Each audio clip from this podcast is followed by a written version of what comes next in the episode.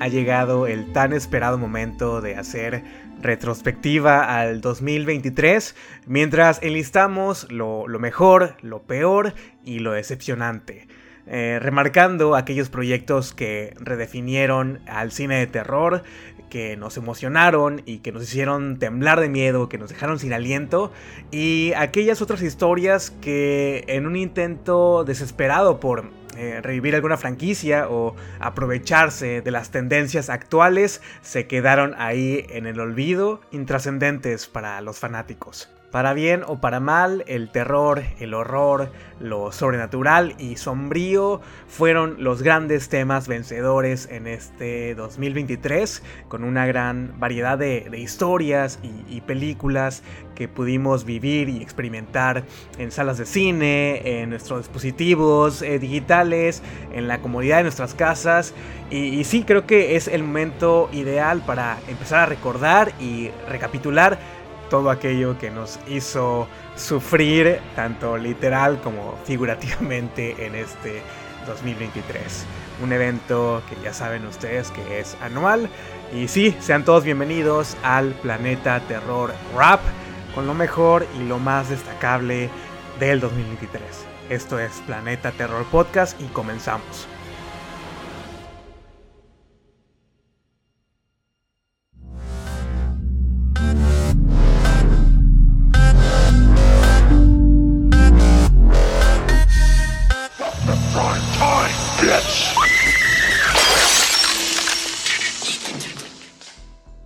Hola, ¿qué tal? Bienvenidos al primer episodio del 2024 en este su programa de confianza, Planeta Terror Podcast, un programa que está dedicado al género del terror en sus diferentes presentaciones y vertientes. Si esta es la primera vez que me, que me escuchan, me presento, mi nombre es Iván.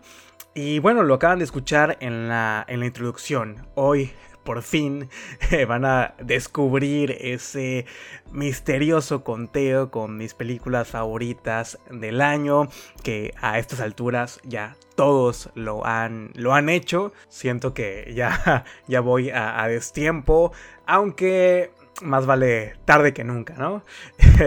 ya tuve oportunidad también de, escuchar las opiniones y de leer los conteos de todas aquellas personalidades y, personas y, colegas que son recurrentes en, mi feed de, Instagram o, en X, personas a las que sigo. Y sí, además como tradición desde hace más de 20 años el leer estas eh, páginas legendarias como Bloody Ghosting o, Fangoria siempre eh, retroalimentan ¿no? mi, cierre del, del, año que a diferencia de, años pasados, del 2022, 2021, 2020, donde vimos, yo creo que muchas eh, opiniones encontradas, ¿no? Eh, varios tops eh, tenían películas que yo jamás colocaría en esos primeros lugares. vimos y fuimos testigos de posturas muy diferentes, pero igual de válidas, ¿no? Como, como debe de ser. Eh, qué aburrido sería estar escuchando el mismo conteo eh, con las mismas 5, 10 películas, eh, únicamente con diferentes, diferentes voces. Creo que es lo importante, ¿no? La diversidad en estas opiniones, los diferentes criterios que nos hacen mirar más allá de, de nuestros propios límites e intereses. Aunque para hacerles muy, muy sincero, he encontrado una gran unanimidad por ciertas películas en este 2023, películas que se han convertido en las grandes favoritas eh, por casi todo el gremio, tanto por nosotros los aficionados como aquellos críticos especialistas. Y ustedes van a Rotten Tomatoes de las 100 películas que tienen listadas, películas de terror estrenadas en 2023. Eh, creo que el 60-70% de ellas tienen un score mayor al, 50%, que es algo, no sé si nunca antes visto. Parece que ese sector de, críticos ya se han reconciliado con el cine de género, con el cine de terror. Ojalá que en un futuro se siga manteniendo ¿no? esta tendencia. Pero sí, estas películas tops de, estos conteos y de estas listas parecen irse repitiendo o al menos eh, se han repetido eh, en estos podcasts que he escuchado, en las opiniones de las personas con las que, que confío, ¿no? que son mis, mis referentes, al igual como con ustedes, con la audiencia. Hay una película en particular que fue celebrada masivamente de manera tanto nacional como internacional. Vimos el regreso de franquicias muy queridas, muy estimadas, comercialmente exitosas, historias cuya familiaridad nos, nos reconforta, ¿no? El, ver regresar a estos íconos y a estas leyendas y a estos personajes que, tanto nos, nos han cautivado con sus películas. En la mayoría de los casos es un éxito asegurado, aunque también se nos demostró que depende muchísimo de la calidad del producto. Vimos fracasar películas como Children of the Corn, como Pet Cemetery Bloodlines, aunque caímos rendidos a los pies de cintas como Oso X, secuelas como La Monja 2, Megalodon 2, Scream 6, y nos adentramos a, terrenos desconocidos con películas como Cuando se echa la maldad desde Argentina, Esquina Marink desde Canadá, Huesera desde México, Talk to Me desde Australia, The Conference desde, Suecia, películas que nos hicieron viajar a, muchas partes del mundo, películas con ese sazón internacional que ha sido persistente eh, a lo largo de los últimos cinco años, un tipo de cine de terror que ojalá siga dominando en este 2024. Lamentablemente hubieron muchas películas internacionales que no pude incluir en esta lista porque aún no hemos tenido acceso a ellas. Cintas como La mesita del comedor, a la cual le tengo muchas, muchas ganas. Esta película mexicana que acaba de estrenar su tráiler Desaparecer por completo, que tuvo un estreno en el Fantastic Fest desde aquel 2022. Se estrenó creo que en el mismo año que Satanic Hispanics. También se quedó en la lista de The Whale con eh, Lauren Lavera, la protagonista de Terrifier 2 y 3. Esta película italiana que se estrenó en un festival de Argentina y según la, audiencia fue una de las mejores películas que se proyectaron en, dicho festival y estos son solo algunos ejemplos, películas que espero traer de alguna u otra manera al podcast a lo largo de, este 2024. Pero bueno, ya no quiero hacer este preámbulo más extenso de lo que ya llevamos pues unos varios minutitos aquí hablando de, de, todo y nada a la vez. Eh, bueno, solo creo que me, me, parecía necesario que antes de comenzar con el conteo les aclare como cada año que estas son mis películas favoritas del año. Para nada estoy afirmando que sean las mejores. Eh, los primeros lugares lo, lo ocupan películas que Em, tienen esta característica de, repetición, es decir, de eh, revisitación, no sé si existe esa palabra o esa definición. Eh, eh, las vi más de una vez y no perdieron la capacidad de hipnotizarme, me, me siguieron gustando, eh, casi de la misma manera que cuando las vi por primera vez y sobre todo no, no me olvidé de ellas durante eh, estos últimos meses. Obviamente permanecieron en mi memoria y pues son claros eh, ejemplos del tipo de cine de terror por el cual tengo un mayor apego, una mayor relación con temas centrales que eh, creo yo que han terminado, ¿no? Lo que yo disfruto ver en este tipo de, películas desde, pues ya, desde que tengo uso de razón, desde que empecé a ver cine de terror. Y si vienen siguiéndome eh, o escuchando el podcast desde principios de año, yo creo que ya más o menos se dan una idea de cómo va a quedar este, este conteo. Entonces sí, quiero cambiar un poco las cosas y en lugar de un top 10 he decidido Em, reducir mi conteo a, un top 5.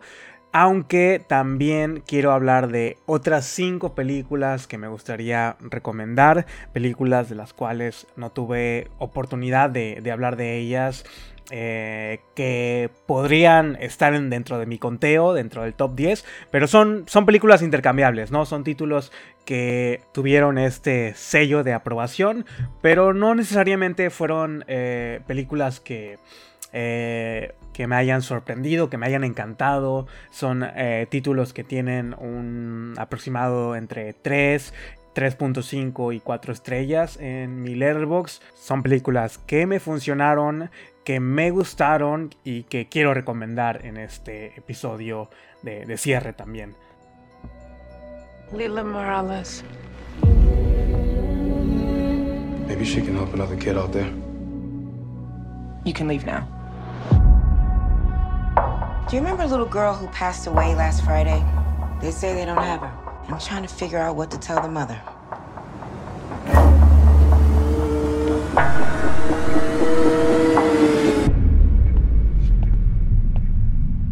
Don't want any trouble. I just need to know what happened. They can't help you.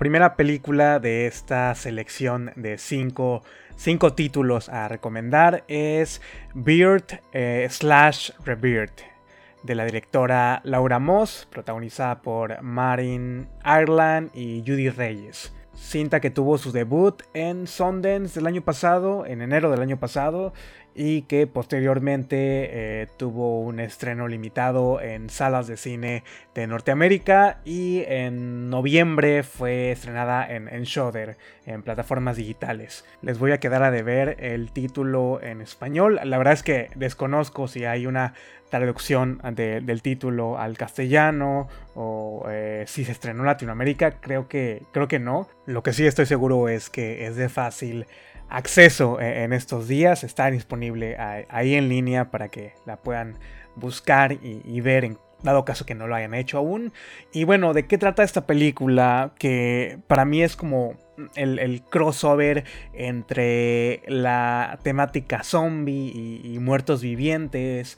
Con un melodrama familiar, un drama bastante drenante, ese tipo de, cine que, te consume vivo, que para nada es un cine placentero de ver, pero un cine que, te hace cuestionarte, que te hace colocarte en los zapatos de estos protagonistas que están dispuestos a hacer locuras, ¿no? Para proteger a sus seres queridos.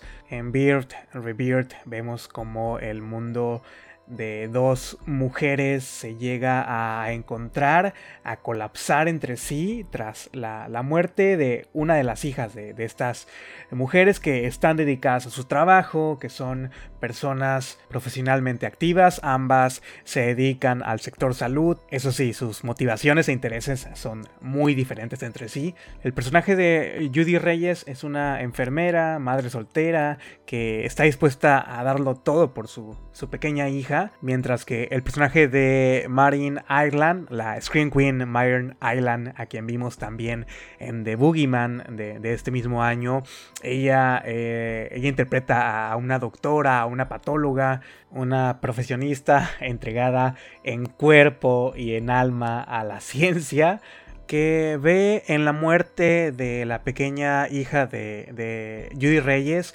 una gran oportunidad para continuar con sus, experimentos, su, próximo gran paso que desafía todas las leyes naturales del cuerpo humano. Y sí, el cuerpo de, de esta pequeña niña se convierte en el chivo expiatorio de, la doctora Rose. Por lo tanto, eh, Beard, contrapone la, ética profesional, la, moralidad de, ambas partes por estas motivaciones personales, ¿no? Una de ellas motivada por el amor incondicional de, una madre, mientras que la otra rebasa esos límites, ¿no? Al jugar a, ser un dios, al darle la, oportunidad, una segunda vida a, un cuerpo que sí logra moverse, logra caminar, logra despertar, pero que ha perdido todo rasgo de, humanidad dentro de él o de ella. Beard and Rebirth es, fantástica, es una de, las grandes películas que me dejó este 2023, solo que mm, El pacing eh, es lento y por esa simple razón no la he podido ver por una segunda ocasión, pero sí, las actuaciones son, son fantásticas, increíbles. Marin Ireland, ya saben, es una actriz a la que ya he hablado de ella y he recomendado su trabajo en diferentes eh, episodios eh, atrás. Realmente es una de las películas, eh, conceptualmente hablando, más interesantes que vimos este 2023 y que no quería dejar pasar de, de recomendar aquí, eh, aquí en el podcast. When Tamir and I were kids,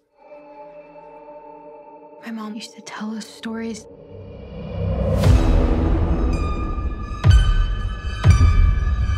The Ayah said never to sleep with a bad feeling in our hearts because there's a dark thing that feeds on those feelings. What is the deal with Tamira? Is she doing all right? My stomach drops every time she like appears out of thin air like that.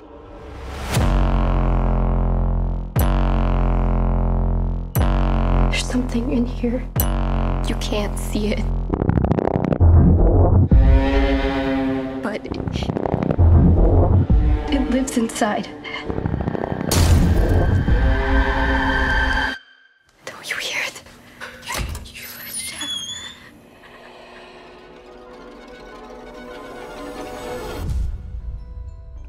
Estoy seguro que en alguno de los episodios de- del mes de agosto o septiembre les comenté acerca de, esta película. It Lives Inside está dentro de ti, del director Vishal Dutta, protagonizada por Megan Shuri, por Betty Gabriel. Película que explora un poco de la cultura de, de Asia del Sur y nos presenta a la versión hindú del, del Boogeyman, del hombre del saco, un- una entidad que también se alimenta de, los miedos, de las inseguridades, de los traumas de, sus víctimas. En It Lives Inside, Sam tendrá que enfrentarse a, esta criatura que, que de alguna u otra manera ha como raptado a su mejor amiga de la infancia, otra chica con raíces indioamericanas, una relación de amistad que se ha debilitado por la necesidad de, de Sam por encajar, por encajar en esta escuela, con estos nuevos amigos. Ya saben, la sociedad norteamericana poco, poco, poco tolerante a, otras culturas. Y sí, la película es eh, bastante cliché en el sentido que eh, es un, una cinta de, de misterio y terror de, de manual. Sam tiene que ir eh, adivinando las pistas para dar con, con su amiga. Va a tener alucinaciones, va a tener estos sueños y, pesadillas. Personajes cercanos a ella van a morder el polvo. Pero decidí colocarla en, en esta lista por lo que representa, por la carga cultural, por el folclore que se nos está eh, reflejando y dibujando en una historia que pues sí, puede ser un, terror bastante universal, pero me gusta poder empaparme de, este folclore y, leyendas de otros países por medio de, del cine de terror. También es un. me sirve como, a, como aprendizaje. La película para hacer una ópera prima está bien hecha, con una muy buena calidad. El diseño de la criatura está hecho por Todd Masters de Master Effects, de quien, a quien ya hemos alabado en muchos otros episodios aquí en el programa. Y sí, creo que tiene más, más méritos que, errores. Es una película PG-13 eh, con poco, muy poco gore. Todos los sustos están eh, construidos por medio de la iluminación y, el score y el jugueteo con las cámaras. Pero sí, también cuando tenemos oportunidad de, ver a esa criatura, impresionante criatura, eh, la tenemos presente y, y, la vamos a ver y la vamos a ver en acción. Tuve oportunidad de, tomar una foto con, con, esta criatura en el museo de, de Todd Masters y es increíble la cantidad de detalles y lo, bien realizada que está. Realmente no esperaba ver un creature feature eh, cuando decidí ver, cuando pude ver esta película porque se me pasó en cines, tenía ganas de verla en cines y estuvo creo que una o dos semanas únicamente, entonces ya la, tuve que ver hasta que estuvo disponible en, digital. Y sí, eh, It Lives Inside está dentro de ti, creo que se estrena en España en el mes de febrero, en México ya tuvo su estreno en diciembre, pero bueno, espero que si deciden verla por este programa, que les aporte, les aporte algo y que no sea una pérdida de tiempo, que no les represente una pérdida de tiempo. Les digo, es, em, es una ópera prima, es una película de estudio, de neon, y nos invita a reflexionar, ¿no? Hasta qué punto permitimos la, la pérdida de nuestra identidad cultural, por el, hecho de, encajar en una sociedad que es poco tolerante, ¿no? Hacia, hacia nuestra, nuestras ideas o tradiciones o vestimentas o color de piel.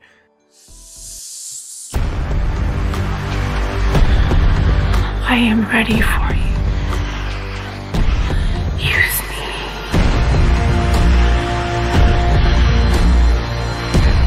We are here to cleanse ourselves of this world. Then we will leave it.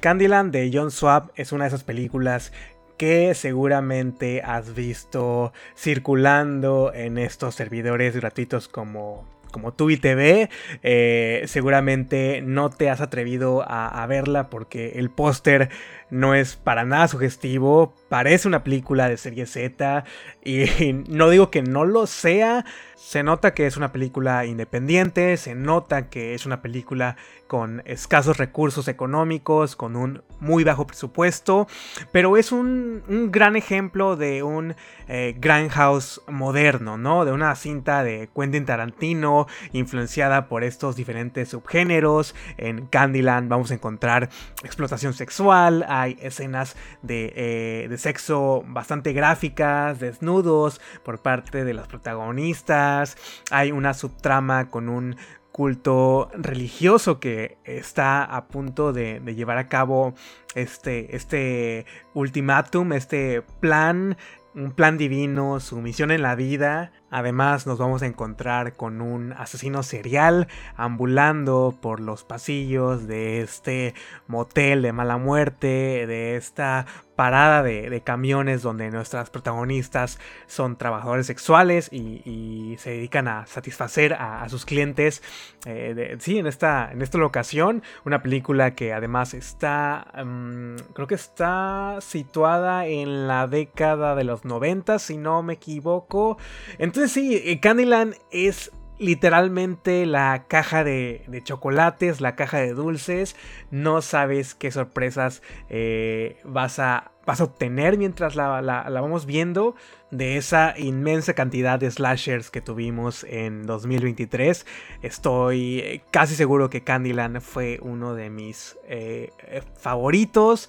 Es la única de estas cinco películas que he visto más de una vez. porque les digo, me, me encantó. Em, Olivia Lucardi encabeza el reparto de esta película y lo hace de una manera brutal, al igual que eh, Sam Quartin, Owen Campbell, a quien vimos en, X y en esta película de Netflix. Em, ¿Cómo se llama? Ya se me olvidó. Y eso que no tiene mucho que la vi. Eh, Super Dark Times, sí, Super Dark Times, que la pueden encontrar en Netflix o en Tubi TV. Y sí, eh, Owen Campbell ha sido recurrente en el cine de terror.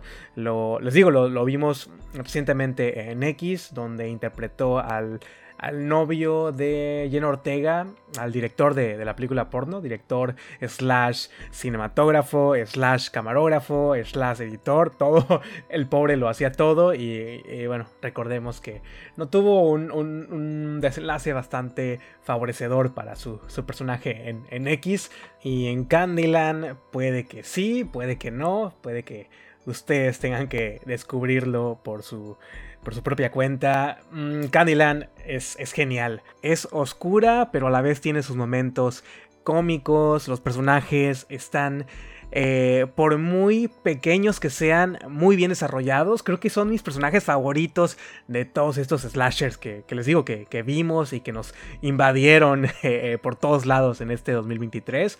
Eh, si no han visto Candyland, se les recomiendo muchísimo.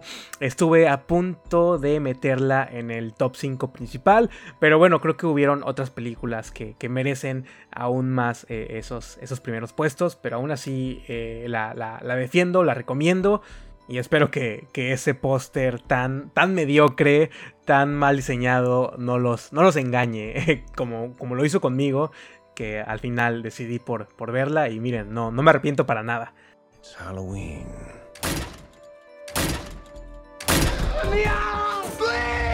You know what that means. Old Sawtooth Jack is gonna rise from the cornfields. It's gotta be stopped. Kill or be killed. You've all heard the stories. We failed at our duties, and that black dust destroyed our crops, our lives. It must die so we can live. Your sacred duty is to take down Sawtooth Jack before that church bell rings at midnight. You really think that's real? I saw it. It's real.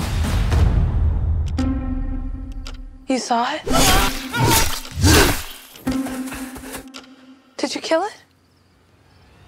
Then let's go kill it. El cine de, horror y el Halloween mm, van de la mano, ¿no? Creo que a todos los aficionados, a todos aquellos que nos gusta el cine de terror, tenemos como ese sweet spot por, por la celebración, por el Halloween. Es como nuestra Navidad, es nuestro evento más grande del año. Y todas esas historias y, películas que se desarrollan durante la noche de brujas y que logran capturar el espíritu de las festividades y las tradiciones y todo eh, eh, el lore y el folclore del Halloween Eves, eh, pues se han convertido también en grandes clásicos.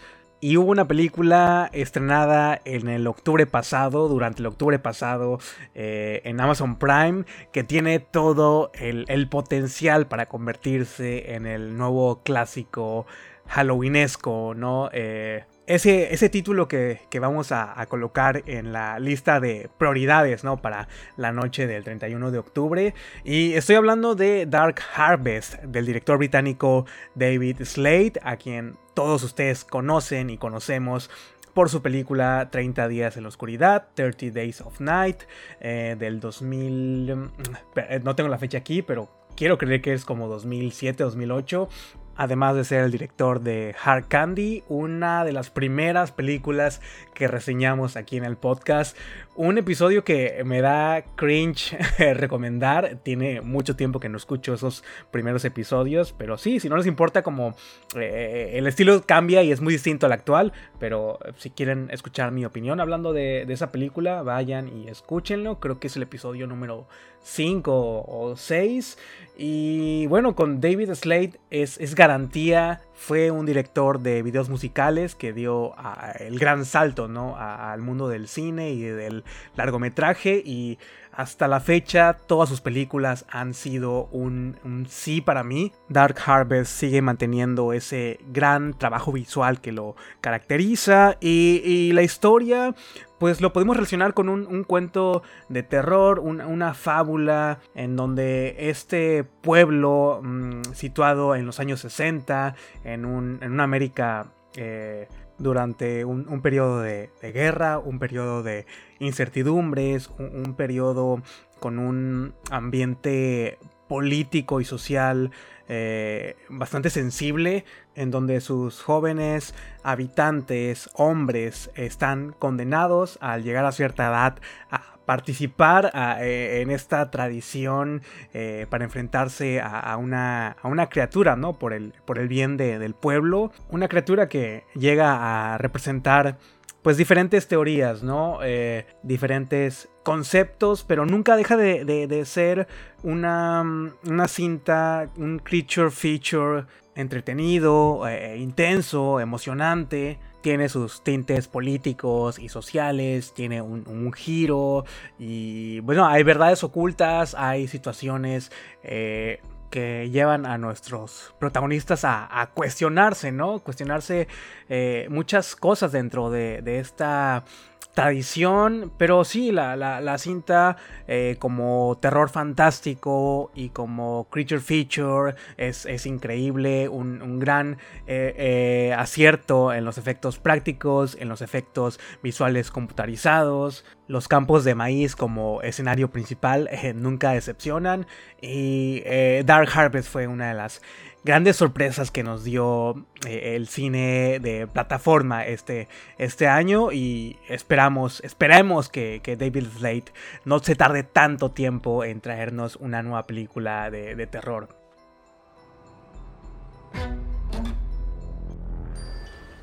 Mary. Jump in, water's fine. Who is this? I don't know. That's creepy, Parker.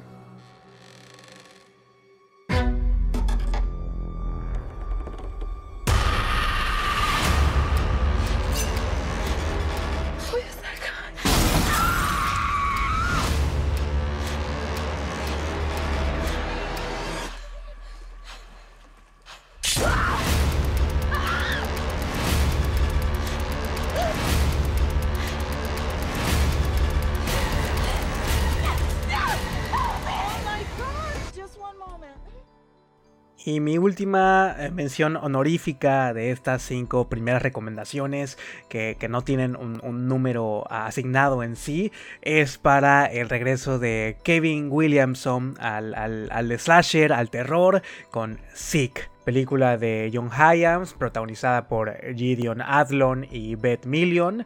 Eh, una cinta que creo que llegó a destiempo, se estrenó en 2023 eh, en plataformas digitales si mal no recuerdo fue en, Peacock eh, a principios de año, en, febrero.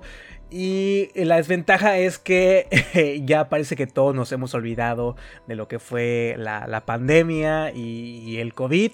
Eh, eh, Sick es una cinta eh, Home Invasion, Slasher, que pues nos transporta a, esos días del confinamiento, a esos días en donde teníamos que usar la, mascarilla obligadamente, a esos días en los que el Lysol y el eh, gel antibacterial eran nuestros mejores amigos. Y, y sí, en, en SIC tenemos a estas dos chicas universitarias que deciden eh, pasar el confinamiento en, la casa, en una eh, de una de ellas, alejada de toda civilización. Una película que eh, evoca ¿no? a los grandes clásicos del cine de terror, cuando un extraño llama, a Scream, ya saben, esos títulos que hicieron populares al escritor, a, Kevin Williamson, quien se, se muestra de regreso bastante acertado con sus decisiones, con sus conceptos, con la forma en la que están desarrolladas estas secuencias de acción y persecución. Eh, es una cinta muy sencilla eh, eh, en su trama, con solo dos protagonistas al, al, mando, en un lugar completamente aislado y un asesino enmascarado al acecho, un asesino que es veloz, es brutal y, tiene una, gran fuerza. Entonces sí, es el, típico juego de, escondidillas del gato y el ratón, eh, el típico slasher eh, al uso, pero es, un, es una película pequeña, con un gran ritmo, con un gran pacing, con excelentes escenas de asesinatos y, tensión y persecución en un escenario que, tampoco, nunca falla, ¿no? La, casa, la mansión gigantesca en donde solo tenemos a uno o, dos eh, personajes principales, ¿no? Tratando de sobrevivir la, noche. Y sí, es una película de, de supervivencia que nos va a hacer recordar ¿no? la, paranoia eh, que vivimos durante ese 2000, 2020 y 2021. Eh, sé que eh, se han olvidado bastante de Sick por lo mismo, por ser una película de inicio de año, pero para mí sigue siendo uno también de, los mejores slashers que, tuvimos en este 2023, a pesar de que se estrenó en el 2022 eh, en el TIFF, en el Toronto International Film Festival. Y bueno amigos, con eso he concluido este primer apartado del episodio rap del 2023. Eh, lo que sigue a continuación es mi top 5, top 5 películas favoritas del año, películas que todas estuvieron eh, pasándose aquí por el podcast, es decir, eh, de todas estas cintas tenemos reseñas eh, sin spoilers, por lo tanto no voy a estar haciendo algún comentario tan profundizado, aparte estoy viendo ya el tiempo y eh, ya voy casi en el minuto 35. Entonces vamos a tratar de, resumir lo, más pronto posible. Pero antes quiero agradecer a, todos ustedes, al público, a la audiencia, a las personas que se unieron en este 2023, a, todos ustedes que me han seguido desde eh, tiempo atrás.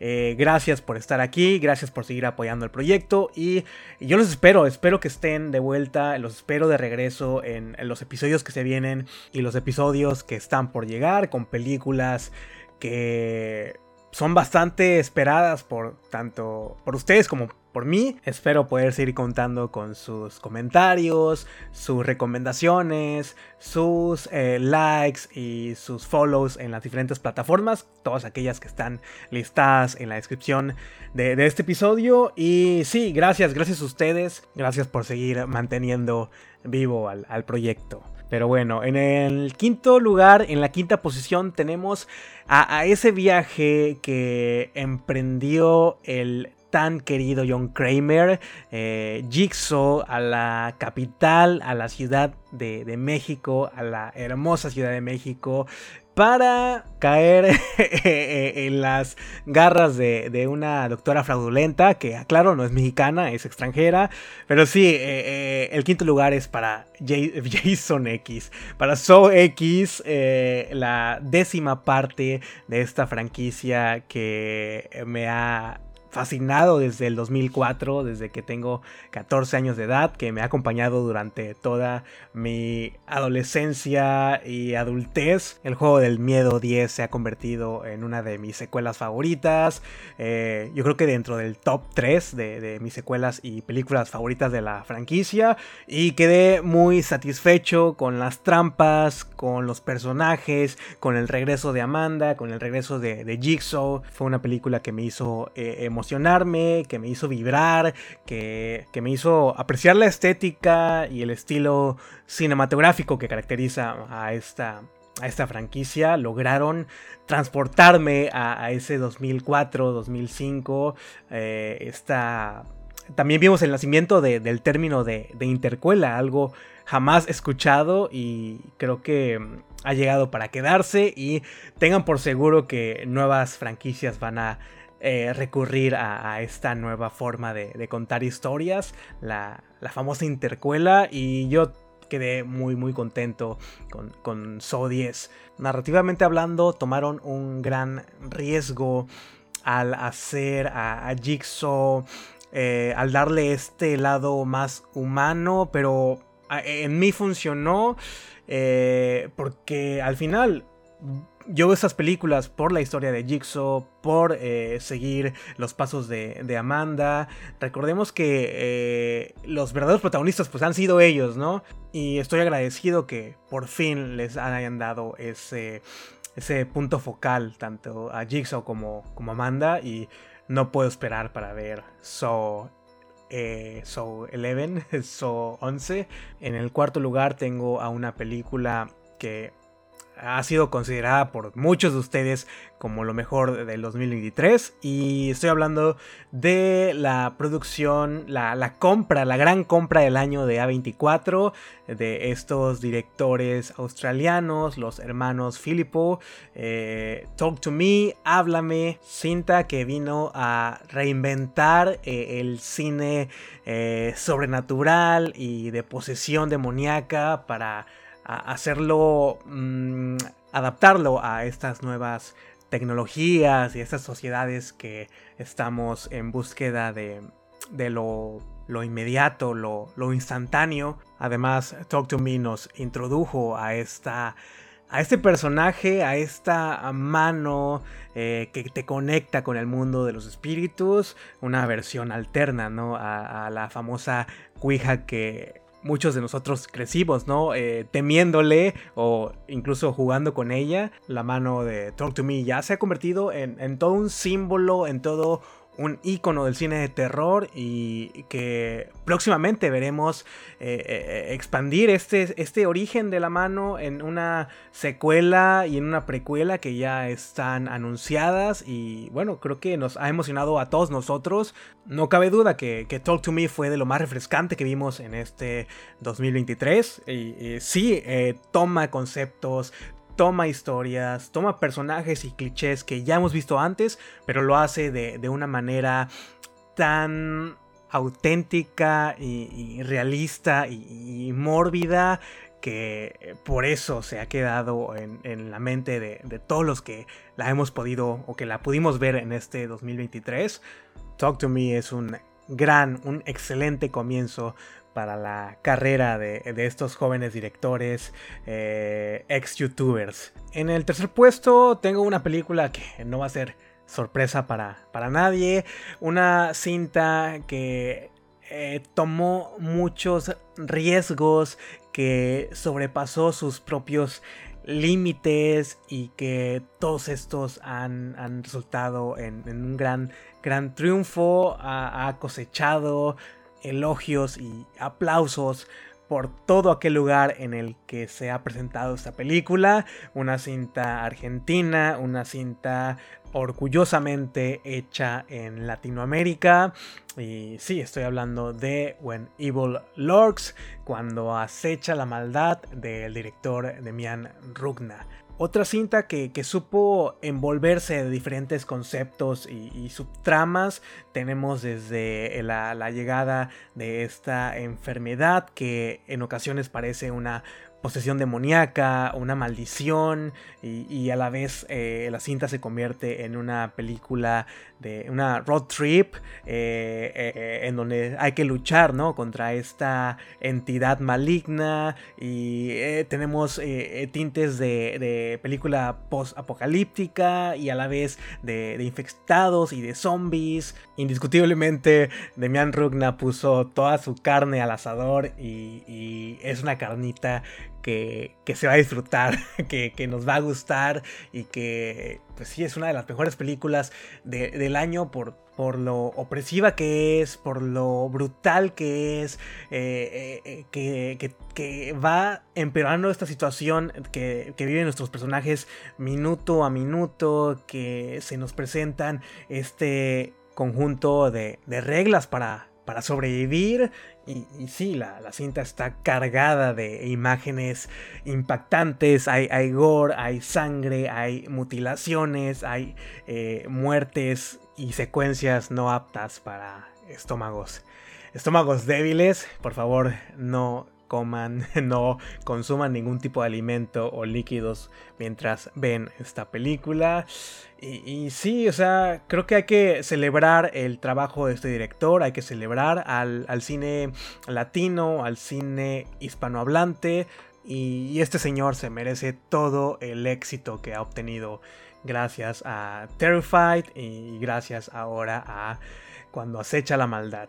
En el segundo lugar tengo una película, o tengo la película que, he visto más veces durante este 2023. Eh, tuve oportunidad de conocer a la actriz principal, tuve oportunidad de conocer a, su director y... Eh, se ha convertido en una de las grandes sorpresas del año y una cinta que eh, no sé por qué, qué, es lo que tiene, cuál es su magia, pero hay algo en ella que, me hace regresar una y otra y otra vez y eh, es como algo inexplicable porque tampoco siento que sea una película afín a mis gustos.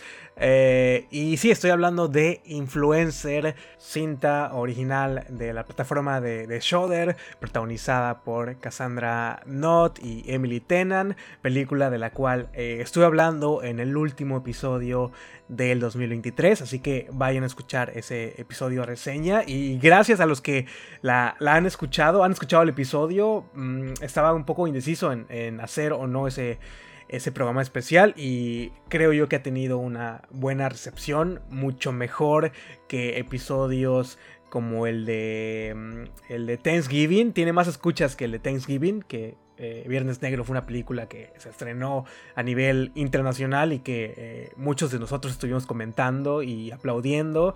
Y, sí, estoy agradecido con ustedes por haber escuchado mi, opinión acerca de, Influencer, una cinta desconocida, una cinta pequeña que, que nos lleva al mundo de los influencers, de estas personas que tienen un gran poder en las redes sociales, y de una manera superficial, eh, la película nos hace ver un poco de, las trampas y las realidades ¿no? de estos personajes adictos a los likes y a los seguidores y con el ego por, por los cielos.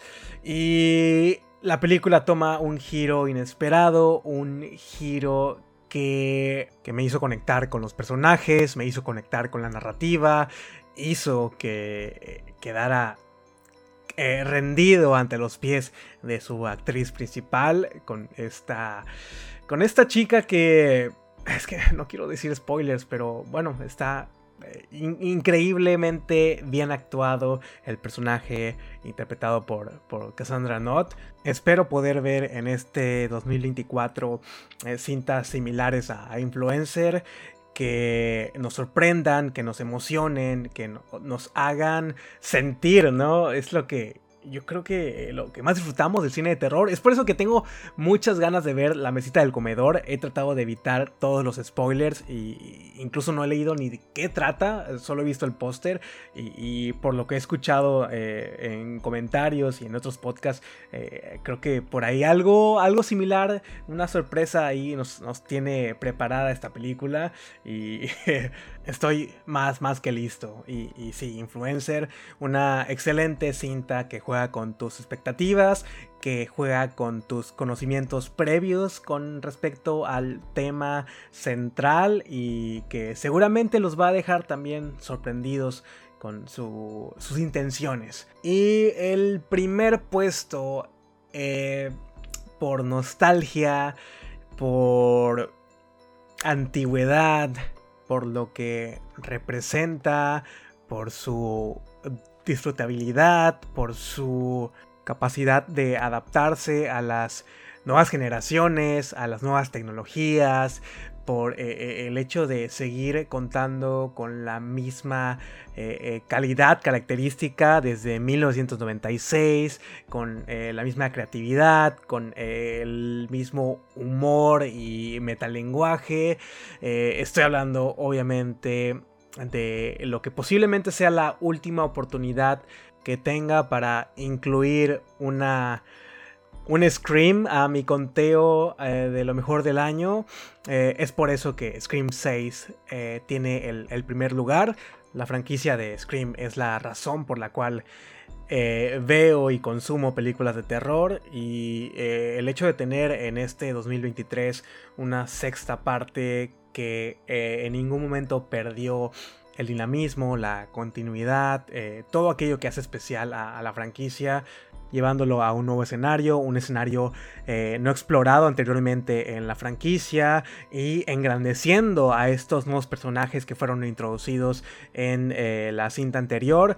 Para mí, Scream 6 definitivamente fue la, la película que definió mi 2023 me divertí con ella, la, sufrí, me dio una de, una de las muertes más memorables de toda la franquicia, que la pongo a la par con, la muerte de la, de la, del garage con, con que es mi top 1 de películas y, muertes favoritas de todos los tiempos, pero sí, la, escena de la escalera para mí es... Eh, vivirla en el cine fue una de las mejores y peores sensaciones que tuve en una sala de cine este año. Scream 6 le rinde homenaje a toda la franquicia, es un gran fanservice con este, esta secuencia de, del santuario donde podemos ver eh, vestuarios y, props y, pequeños detalles ¿no? de la franquicia eh, en general. Eh, la escena inicial con Samara Weaving es de, impacto y bueno, el hecho de tener a, Melissa Barrera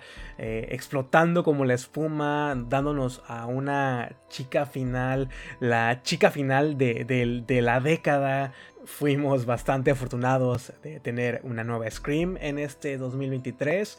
E independientemente de lo que suceda con Scream 7, con Spy Class Media o el director o los actores que se suban a, ese tren, a, ese, a ese vagón, eh, yo estoy satisfecho con el cierre de la historia de las Carpenter y me doy por bien servido con, con su cierre. Si Scream 7 es un hecho y se llegara a realizar en un futuro no muy, no muy lejano, eh, dudo mucho que me escuchen hablar de ella. La verdad es que no tengo intención de apoyar a este proyecto si sigue en manos de Spy Glass Media. Y sí, con eso, con eso eh, eh, cerramos este episodio el, tan esperado resumen del 2023. Espero que hayan llegado hasta este punto del episodio. Y eh, feliz año para todos, feliz 2024. Eh, espero tenerlos de vuelta eh, la próxima semana. Ya tenemos algunas cintas ahí en, la mira y en la lista. Ya se estrenó Aguas Siniestras, película que voy a estar viendo en estos días en, en cines y que posiblemente sea el próximo episodio de la próxima semana. Se vienen colaboraciones bastante interesantes que seguramente voy a estar compartiendo ahí con ustedes en las redes sociales. No olviden seguir Instagram, el, X, eh, Facebook, YouTube, eh, TikTok de, de Planeta Terror Podcast. Y sí, yo los deseo una excelente semana y los espero para la próxima. Bye.